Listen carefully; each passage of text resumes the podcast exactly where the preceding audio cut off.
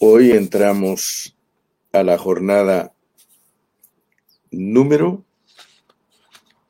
¿Qué número? Jornada número 40. Aleluya. Estamos en la jornada número 40. Ustedes saben que todas estas jornadas tienen un nombre raro para nosotros porque todo está en hebreo. Y la jornada de hoy se llama Almón Diblataim, así leído en español. Almón Diblataim. Esa es la manera que se pronuncia en español. Almón Diblataim. Bueno, quizá algunos de ustedes digan, ¿por qué nos toca a los cristianos estudiar todos estos nombres de las 42 jornadas? Es debido a que el apóstol Pablo dice que todos estos incidentes que le pasaron al pueblo de Israel sirven para que nosotros entendamos asuntos espirituales. Esa es la razón por la cual nos toca estudiar todo esto y nos estamos documentando estamos instruyéndonos. Ustedes saben que en la Biblia la tipología es muy importante. Más adelante Dios nos va a permitir estar estudiando lo que es tipología. Eh, Dios ha puesto en mi corazón que también lo explique y posiblemente más adelante tomemos un tiempecito para desarrollar unos cuantos mensajes acerca de la base nuevo testamentaria de la tipología. Porque a veces nos preguntan y creen que nosotros nos inventamos un sistema de interpretación. Pero no. La palabra de Dios dice, procura con diligencia presentarse, presentarte a Dios aprobado como obrero que no tiene de qué avergonzarse. Y la tipología es fundamental para que nosotros tengamos una interpretación correcta de la Biblia y entendible. Muchos teólogos no le dan importancia a la tipología y por eso les cuesta entender, entender los contextos del apóstol San Pablo. Pero yo aquí estoy con ustedes por años y vamos a seguir hasta donde Dios nos dé vida. Yo le dije un día a un pastor, pastor, yo quiero morirme predicando la palabra de Dios.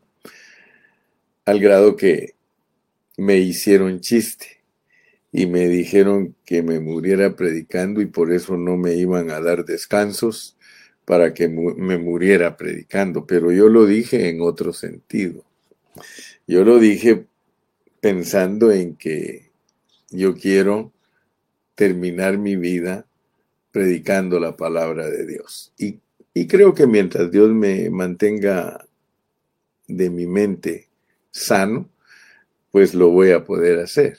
Ya cuando uno está muy grande, la mente lo traiciona. Eh, pero mientras Dios nos permita tener una mente clara, una mente sana, vamos a estar predicando la palabra de Dios. Así que yo lo estoy documentando a usted. Yo lo estoy enseñando para que usted sea una persona diligente en el estudio de la palabra del Señor. Entonces dijimos que la jornada de hoy es la número 40 y que se titula, o su su nombre es Almón Diblataim. Vamos a leer en Números 33, versículo 46. Números 33, 46. Le encargo que comparta su página, por favor. Si usted ya entró en este momento a escuchar al hermano Carrillo, comparta la página porque eso es lo único que tenemos de medio para poder llegar a otras personas. Así que por favor le encargo que comparta su página y me ayude para que esta enseñanza corra. Por supuesto que esta enseñanza es solamente para aquellos que no son indolentes. Hay un versículo en Jeremías 48 y versículo 10 donde hay una maldición para el que es indolente. Hay una maldición para el que es indolente respecto a la palabra de Dios. Fíjese cómo dice Jeremías 48, 10, maldito, maldito el que hiciere indolentemente la obra de Jehová, y maldito el que detuviere de la sangre su espada. Pero la primera parte es la que nos debe de llamar la atención. Hay maldición para el que es indolente. Y si usted quiere saber lo que es ser una persona indolente, aquí tengo el diccionario. Mire cómo dice. Indolente, persona que tiene pereza y falta de voluntad para hacer una cosa. La obra de Dios, hermano. Las cosas que Dios nos ha puesto a hacer, no podemos hacerla o hacerlas en una forma indolente. No tenemos que ser personas perezosas, ni mucho menos ser personas que nos falte voluntad para hacer la obra de Dios. Nosotros, por eso le dije al principio, procura con diligencia, porque diligente es contrario de indolente. Yo no quiero ser una persona indolente, hermano porque hay maldición para los haraganes, hay maldición para los que no estudian la Biblia, hermano. Y eso es hacer la obra de Dios. Me recuerdo cuando estaba joven cantaban un canto, en la obra del Señor yo quiero trabajar, porque llegará el momento en que ya no se podrá obrar Estaré listo en todo tiempo y en todo lugar. tan, tan, tan, tan, tan, tan, tan, tan, tan. Muy bien.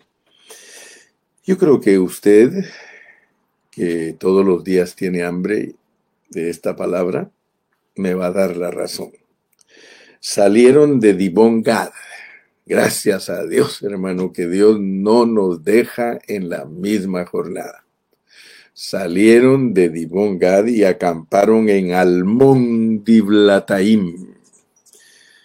Así que vamos a continuar estudiando. Salieron de Dibón Gad y acamparon en Almón Diblataim. Así que hoy nos toca la jornada correspondiente a Almón Diblataim. Ahora quiero que ponga atención. Esta misma localidad tenía otro nombre. Tenía también el nombre de Bet Diblataín. Bet Diblataín. Almón Diblataín significa dos tortas de higo escondidas. Eso significa Almón Diblataíd, dos tortas de higo escondidas. Y Bet Diblataín significa casa de las dos tortas de higos. Ahora, la razón por la cual tiene estos dos significados es porque esa casa es un escondite, es un refugio. La palabra almón en el hebreo significa escondite o escondido u oculto o secreto. Y la palabra diblataín significa tortas de higo en plural. Cada vez que una palabra hebrea se le agrega al final im, es el plural del hebreo. Así que por eso es que estudiamos. Im, al final de toda palabra, es el plural. Elohim es el plural de Dios. ¿Se da cuenta? Es muy importante que nosotros nos mantengamos estudiando la palabra de Dios. Entonces, yo quiero que usted vaya conmigo allí mismo en Jeremías 48, Jeremías 48 y versículo número 22, para que usted vea que esa palabra Diblataim también es la misma, miren el 22, sobre Dibón, sobre Nebo, sobre Bet Diblataim, y dice sobre porque al leer usted en el capítulo 48 de Jeremías, en el título dice profecía contra Moab. O sea que aquí está mandando Dios castigo a Moab, porque Moab, mire lo que dice en el versículo 11, quieto estuvo Moab desde su juventud y sobre su sedimiento ha estado reposado, sobre su excremento y no fue vaciado de vasija en vasija, ni nunca estuvo en cautiverio, por tanto quedó su sabor en él y su olor no se ha cambiado. Mire, hermano, qué terrible cuando uno es una persona que se queda quieta. Entonces, cuando habla sobre Dibón, sobre Nebo, que es el monte de Abarín, que estamos por verlo la próxima vez, si Dios permite, pero sobre Bet Diblataín. Todas estas son localidades, son lugares cercanos, ahí en lo que se llamaba Moab, Dibón, que fue Dibón Gad, Nebo, que es los montes de Abarim, y Bet Diblataín, que es el mismo Almón Diblataín. Por supuesto que yo pienso que algunos de ustedes se preguntarán, bueno, ¿y por qué tenemos que aprender todas estas cosas? Porque esta jornada número 40 tiene 11 puntos. Ya saben que los puntos los sacamos para saber el contenido de toda la jornada, su significado, en dónde sucedió, qué fue lo que pasó, para aprender una lección espiritual nosotros los cristianos del Nuevo Testamento. Gracias hermana Anita González, nuestra secretaria.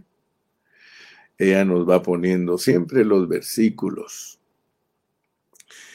yo quisiera, mis hermanos, que me acompañen al profeta Oseas. Vamos a ir al profeta Oseas para que entendamos un poco más estas expresiones que usa Dios sobre tortas de higo o sobre higos o higuera o la higuera. Les dije que tenemos que poner un especial cuidado una atención especial a lo que estudiamos para que nos aproveche. Vamos a entender por qué el Señor habla de tortas de higo, por qué habla de escondite, por qué habla de casa. Fíjese, bet en hebreo es casa. Por eso todas las palabras que usted oiga con, e, con esa sílaba, bet, ya sabe que se va a hablar de una casa. Por ejemplo, si nos hablan de Betfagé, que también es otra expresión para hablar, Betfagé es la casa de los higos. Entonces, Betfagé está relacionado con Almón Diblataín y con Bet Diblataín. Betania, Betania es la casa del pobre. Betlehem, la casa del pan. Betel, la casa de Dios. Entonces, entendamos pues que Bet Diblataín también es la casa de las dos tortas de higos. A medida que estudiamos estos 11 puntos, nosotros nos vamos a dar cuenta por qué nos iniciamos con la casa de higos y vamos a terminar hablando del punto 11 que es derrota del redondo. Fíjese, derrota del redondo. Pero en medio de estos dos las dos tortas de higo y la derrota del redondo, vamos a encontrar nueve puntos. El número dos es alimento para el Señor. Fíjese pues, los higos, las tortas de higos son alimento para el Señor, para los que pelean, alimento para los que pelean las batallas del Señor. Y como hay que cavar pozos, vamos a encontrar que la cruz es para cavar el pozo, pero nos enfrentamos al que nubla el entendimiento y vamos a encontrar el propósito de los dichos de los proverbios. Vamos a encontrar que hay una torta de estas que no fue volteada. Vamos a encontrar que el cautiverio de los cristianos es para corregir. Vamos a encontrar que tenemos que vencer las fortalezas y que tenemos que dejar en paz a los amonitas y entonces derrotaremos al redondo. Perdonen que el lenguaje quizá no sea un lenguaje común para ustedes, pero precisamente por eso es que estamos estudiando. Nosotros estamos estudiando para conocer todos los detalles de la palabra, porque queremos que Cristo se forme en nosotros, porque queremos aprender a vivir en el Espíritu, que ayer finalizamos la lección de Divon Gad, dijimos que Divon es la parte que pertenece a Moab, es el alma, pero Gad es la parte que pertenece a Canaán, que es el espíritu. Y gloria a Dios porque algunos hermanos es todo lo que logran captar que no vivamos en la carne y que vivamos en el espíritu. Pero estas lecciones son mucho más profundas que eso. Por eso yo llevo la carga de instruirlo a usted de la manera que Dios me ha instruido a mí por medio de otros hermanos que son mi aparato crítico. Porque yo siempre baso mis enseñanzas en lo que Dios le ha revelado a otros hermanos que han sido antes que nosotros. Mi enseñanza no es una enseñanza inventada, no es algo que yo descubrí, no es algo que de la noche a la mañana pueda decir, oh, yo lo recibí directamente de Dios. No, no, no, no. Mi enseñanza siempre ha sido y está basada en el aparato crítico. Yo honro a los hermanos de quienes yo he aprendido a interpretar la palabra. Así que gracias a Dios por ello. Y la manera que más me gustó y la manera que más creo que nos bendice y nos beneficia es usando la tipología. Por eso le he mencionado todos estos términos, ¿verdad? Eh, Dios me mostró a mí que la teología, la ciencia que siguen los teólogos, la teología sistemática, no me iba a ayudar a mí para enseñar bien la palabra de Dios porque los teólogos se hacen sordos de muchas verdades. Ellos las esconden porque se han conformado a interpretar la Biblia bajo un patrón humano. La teología la inventó el hombre. La teología. Esa le llama ciencia de Dios, teos Dios y logos ciencia. Esa la inventó el hombre, la teología. Es un sistema de interpretación inventado por los hombres más elocuentes y sobresalientes, porque ellos dominan. Pero Dios no nos ha mandado a estudiar la palabra de Dios en esa manera, porque la Biblia no es de interpretación privada. La Biblia la puede entender cualquier hermano que sepa leer y escribir y se dedique a estudiarla en una forma dirigida por el Espíritu Santo. Por eso yo no le copio a otros lo que ellos dicen. Uso lo bueno de ellos para poder ensancharme. Uso lo bueno de ellos para que mi pozo, mi pozo, sea abierto y que yo pueda cooperar y pueda ensanchar a otros para que yo pueda ayudar a otros. Así que gracias a Dios, como dice Brian, ¿verdad? Él dice, gloria al Señor que nosotros no queremos nada que venga del hombre, sino bajo la revelación e interpretación divina, sí. Pero sí respetamos, sí respetamos a los que fueron antes que nosotros, que con claridad nos pueden enseñar asuntos O sea, yo respeto a todo hermano, a todo siervo de Dios que me puede ayudar a ensanchar lo que yo ya he alcanzado a ver a través de la experiencia. El aparato crítico son todos los hombres de Dios que fueron antes que yo, que han aportado a mi vida palabra clara, palabra confiable, palabra que no avergüenza, porque hay mucha palabra interpretada eh, que avergüenza, interpretada por el hombre. Pero cuando es interpretada por el Espíritu Santo a través de los hombres, porque es lógico que Dios va a usar hombres para interpretar, pero, pero, tenemos que ser cuidadosos porque hay maldición al que hace indolentemente la obra de Jehová. Dicho en otras palabras, hermano, todo perezoso, todo aragán, todo aquel que no invierte tiempo en el estudio de la palabra, él no va a conocer la palabra. Gracias a Dios por este programa, porque este programa tiene un solo objetivo y es de instruir a los hermanos para que Cristo se forme en ellos, que eso es elevadísimo. Eso no es cualquier mensaje, de que Cristo se forme en usted y que Cristo viva la vida de Él en usted y que usted no viva su vida. Eso es elevadísimo. Eso, eso sí es sustitución. Ya no vivo yo, más vive Cristo en mí. Entonces yo no predico un evangelio barato, yo no predico un, evangelio de a, de a 20, 25 centavos.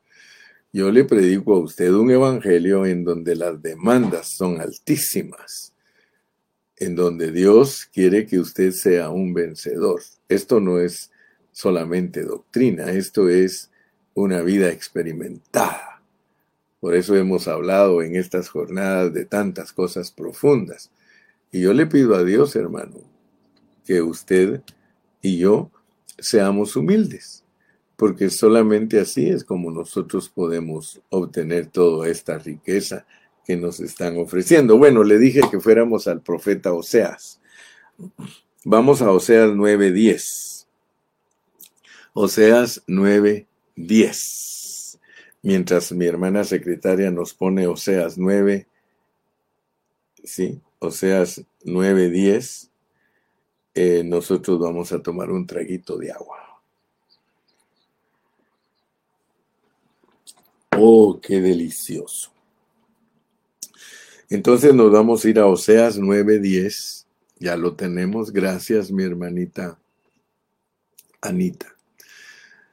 Dice, como uvas, fíjese, como uvas en el desierto, hallé a Israel. Como la fruta temprana de la higuera en su principio, vi a vuestros padres. Ellos acudieron a Baal peor, se apartaron para vergüenza y se, y se hicieron abominables como aquello que amaron. Fíjese pues. Uh, Baal peor. Sí. ¿Qué fue lo que aconteció en la próxima jornada en campos de Moab? Se apartaron para vergüenza y se hicieron abominables como aquello que amaron. Hermano, fíjese que en estos versículos muchos solo lo leen y lo leen y muchas veces no le ponen atención a lo que Dios les quiere revelar.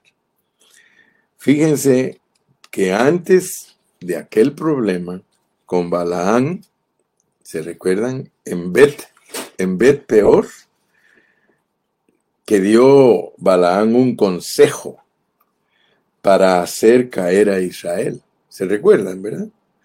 Dios dice que había encontrado a Israel en el principio como una higuera. Ustedes le pueden eh, ver ahí, dice, como uvas en el desierto, allá a Israel. El Señor compara a su pueblo con una vid, con una vid. Por eso se habla de las vides, que son los grupos del Señor.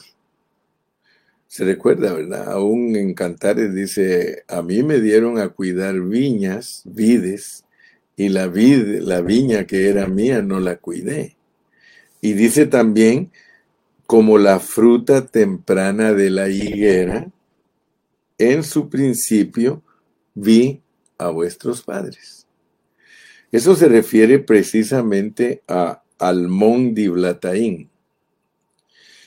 Lo que el Señor va a encontrar en su pueblo a partir de la victoria de su pueblo, a partir de que su pueblo comienza a avanzar, la vez pasada vimos que había una vacilación. Se recuerda que hablamos de la vacilación entre Dibón y, Gad, pero que salir de Dibón, Gad, hacia Almón Diblataín significa vencer aquella vacilación. Avanzar y tomar verdaderamente posesión de la tierra que es a partir de Almón Blataín que comienza a tomarse posesión de la tierra en el lado oriental del Jordán. Es una estación bastante importante que tiene muchas cosas que ver. Ustedes saben que el Señor, como Él lo dice aquí, compara a su pueblo con una higuera. Ustedes pueden para entender mejor esto, y vamos a leerlo, vamos a ir a los siguientes pasajes. Vamos a ir a Lucas, capítulo 13, versículos del 6 al 9. Acuérdese que estamos siendo documentados, siendo instruidos, porque queremos entender a cabalidad esta jornada y qué es lo que impregna en nosotros esta jornada. Amén. ¿Está de acuerdo conmigo? Entonces no se me ponga ahí pues muy indolente, porque a veces el diablo quiere engañar a muchos y los quiere hacer sentir como que estamos solo hablando un palabrerío. No, Señor. Vamos a Lucas 13 del 6 al 9.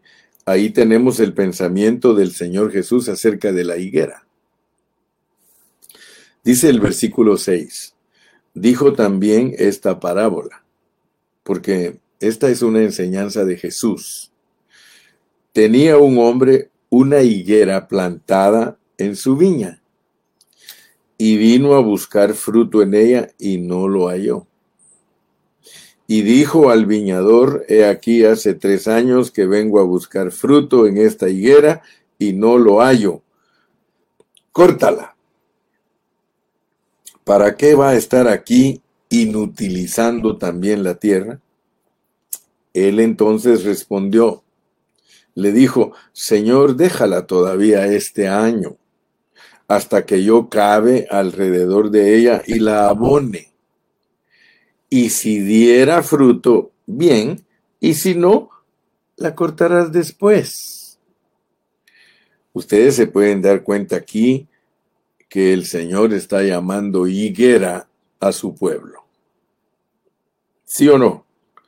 Una higuera es para producir higos. Y lo común en el tiempo antiguo en Israel era hacer tortas, o sea, pasteles, con los higos. Los dejaban secar y hacían unas masas de higos secos, unas tortas de higos secos, que es lo que significa precisamente Almón Diblataín.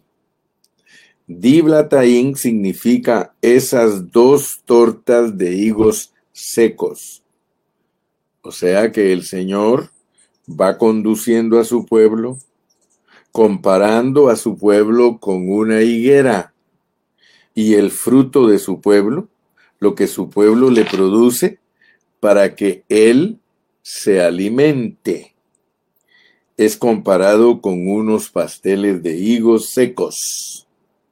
Siempre en la Biblia se usaron las tortas de higos para sustentar a los desfallecidos. Por favor, tome nota de eso. Y yo lo subrayo aquí en mi Biblia yo lo pongo en notas al margen, las tortas de higos eran para sustentar a los desfallecidos. Se recuerda que qué significa Dibón, ¿verdad? Desfallecidos. Y Gad significa exuberancia, abundancia, bienaventuranza. ¿Ok?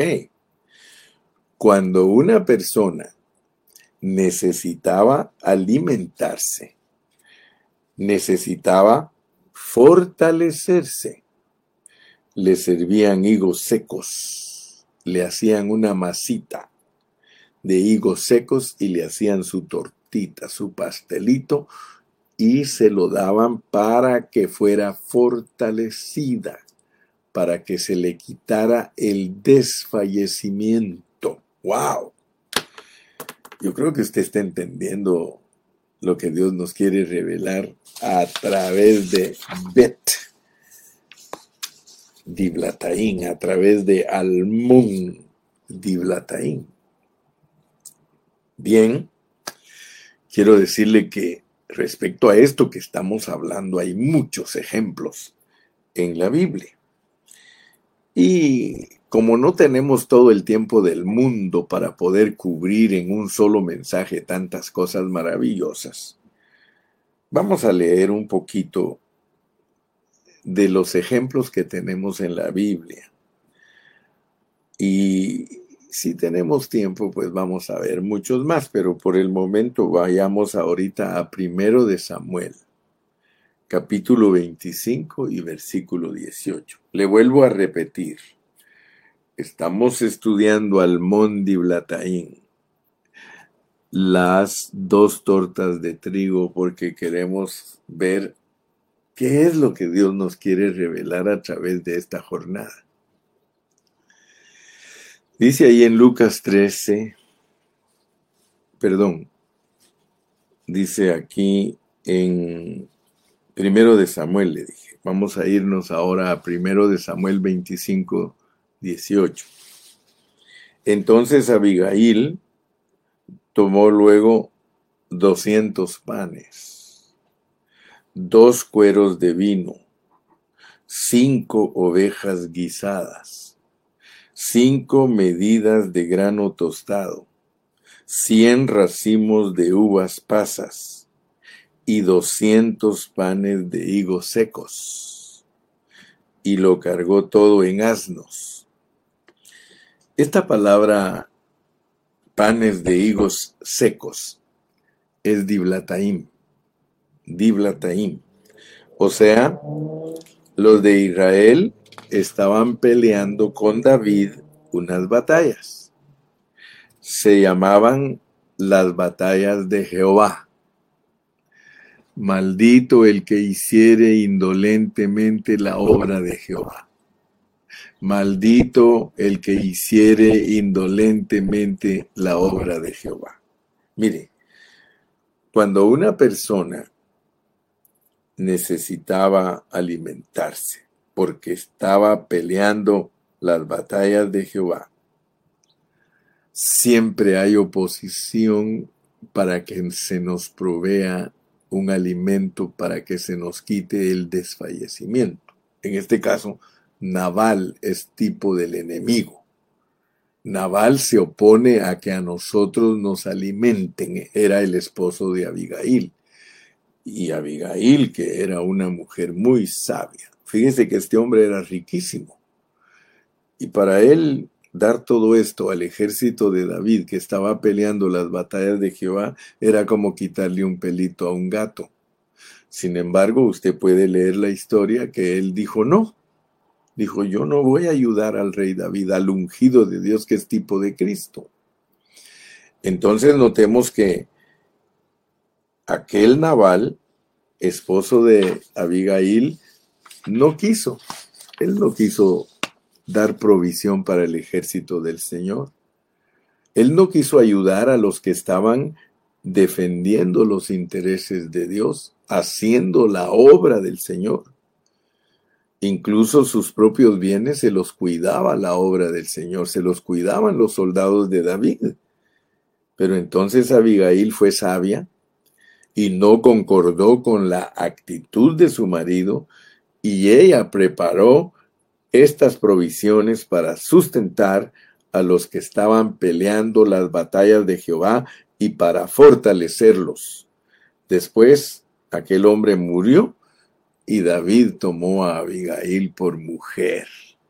Ustedes saben que ahí está envuelta toda la tipología de Cristo y la iglesia, cómo una iglesia puede alejarse de la influencia del falso marido. El falso marido aquí, el, el naval, que hasta su nombre es algo muy despreciativo. Naval significa, uno de sus significados, estúpido. Es estúpido no colaborar para la obra del Señor. Es tonto uno si uno no colabora para ayudar a quitar el desfallecimiento de los verdaderos siervos de Dios, porque David era el verdadero siervo de Dios. David era el verdadero ejército de Dios. David estaba peleando las batallas de Jehová. Por un lado, entonces, nosotros tenemos a los que somos genuinos peleando las batallas de Jehová y que Dios usa a la parte iglesia Abigail Abigail es la mujer de Proverbios 31. Mujer virtuosa, quien la hallará? Es una iglesia que tiene ojos abiertos y no está caída. Bueno, y si está caída, el Señor la levanta. Pero notemos pues entonces, ¿qué es lo que nos debe de enseñar Almondi Blataim? Almondi Blataim, primeramente, el primer punto es entender que hay provisión, que hay tortas, que hay tortas de higo, que es la casa de las dos tortas, que es, la, que es el escondite de Dios. Aleluya. Entonces, hermano amado, gracias al Señor porque nos estamos apenas introduciendo en esta jornada y por alguna razón Dios quiere que nosotros como primer punto entendamos que Almondi Blataín es la casa donde están escondidas las dos tortas. Vamos a ir viendo despacito, no se me impaciente, no se me adelante.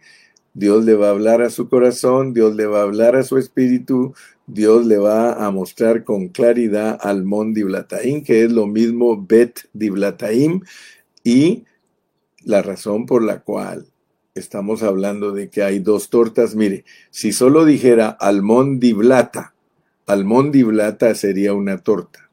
Almondiblata. Pero es almondiblataim y esa palabra im, im al final es el plural. Por eso las dos tortas de higos escondidas. Las dos tortas de higos escondidas están en la casa, en la casa que es escondite. Bet Diblatain, le marqué muy claramente en Jeremías 48, 22, que aquí está Dibón, que era Dibón Gad, ahí está Nebo, y aquí está también Bet Diblatain, la casa de las dos tortas escondidas.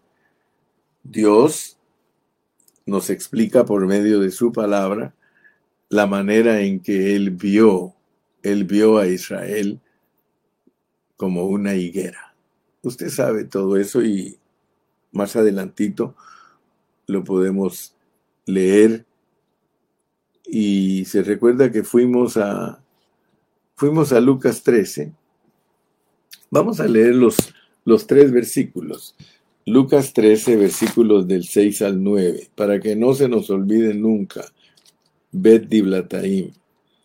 Vamos a leer aquí en Lucas, capítulo 13, y versículos del 6 al 9. Lucas 13, versículos del 6 al 9. Dijo también esta parábola. Tenía un hombre una higuera plantada en su viña, y vino a buscar fruto en ella y no lo halló. y dijo al viñador, he aquí hace tres años que vengo a buscar fruto en esta higuera y no lo hallo. Córtala para que, para que inutiliza también la tierra. Él entonces respondió, o respondiendo le dijo, Señor, déjala todavía este año hasta que yo cabe alrededor de ella y la abone. Y si diere fruto, bien, y si no, la cortarás después. Entonces nosotros dijimos que Dios ve al pueblo de Israel como una higuera. Y por eso al estudiar tipología y, e ir entendiendo todos estos términos, para nosotros cada día se nos amplía nuestro conocimiento y podemos ir interpretando mejor y mejor la Biblia y pues lógicamente estamos adquiriendo mucha experiencia. Creo que hoy solo vamos a cubrir dos puntos. Voy a hablarles otro punto. Todavía tengo algunos minutos. A veces la lección me sale de 50, 55, otras veces de 42 minutos, pero hoy siento en mi corazón que cubramos también el segundo punto. Recuerdes entonces, el primer punto es dos tortas de higo, el segundo punto es alimento para el Señor alimento para el Señor. Tenemos otro pasaje en el mismo libro. Vayamos a primero de Samuel 30, 12. Primero de Samuel 30, 12. Allí, en otra ocasión, había un siervo egipcio de un amalecita que lo había dejado enfermo y ya por morir. ¿Sí? y lo encontró David. Y dice, le dieron también un pedazo de masa de higos secos. Fíjese pues, estamos bajo ese contexto. Estamos bajo el contexto de los higos secos de las dos tortas, o sea, diblataim, y dos racimos de pasas, y luego que comió, volvió en él su espíritu. Miren, Miren la analogía, miren lo que producen los higos, lo que significa volvió en él su espíritu, porque no había comido pan ni bebido agua en tres días y tres noches. Fíjense pues, Diblataín es para los desfallecidos. Diblataín es para que cuando tú te sientes débil, cuando tú sientes que no estás fuerte para pelear las batallas de Dios, Dios te quiere dar higos. Entonces es muy importante Almón de Ulataín. Miremos también primero de Crónicas 12:40 para ver algunos testigos de este uso de los higos. Aquí está cuando también David estaba en Ciclag, peleando las batallas de Jehová y todos aquellos que se unían a este cuerpo de vencedores se le unían a David en Ciclag.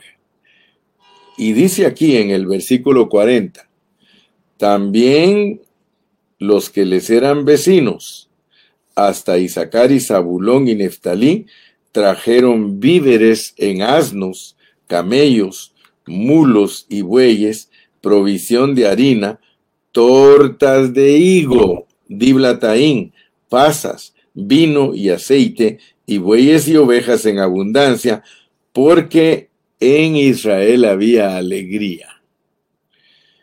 Miremos uno más, un pasaje más, segundo de Samuel 16. Segundo de Samuel 16, cuando Siba viene a David cuando él estaba huyendo por causa de Absalón su hijo, y dice así el versículo 1.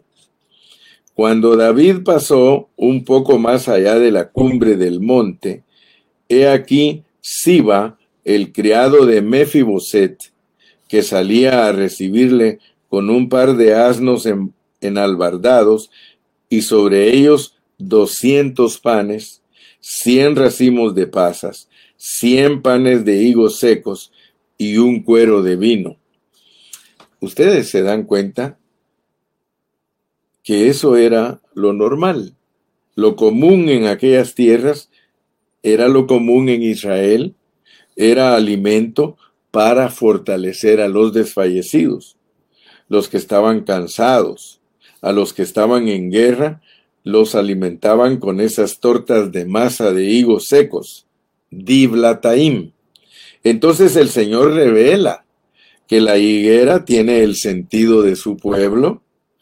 Él comparó a su pueblo con la higuera y el fruto que le debe presentar su pueblo son los higos. O sea, digamos, la masa de higos secos. El Señor lo, lo consideraba como masa de higos secos que le sirven para comer.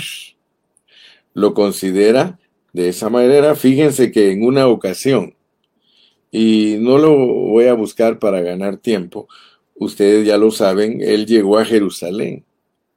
Era la capital de su pueblo, Israel, y no encontró lo que esperaba encontrar. A lo suyo vino y los suyos no le recibieron. Juan 1.11. Ahora, ¿qué hizo el Señor? ¿Cómo representó el Señor esto? Dice que había una higuera llena de hojas no era el tiempo de higos en el sentido de que debían haber higos de la cosecha general, pero sí debía haber los higos de las primicias. Y el Señor se acercó a aquella higuera a ver si había higos, a ver si había primicias. Y resulta que no habían higos, sino hojas entonces el Señor dijo, nunca más coma nadie fruto de ti.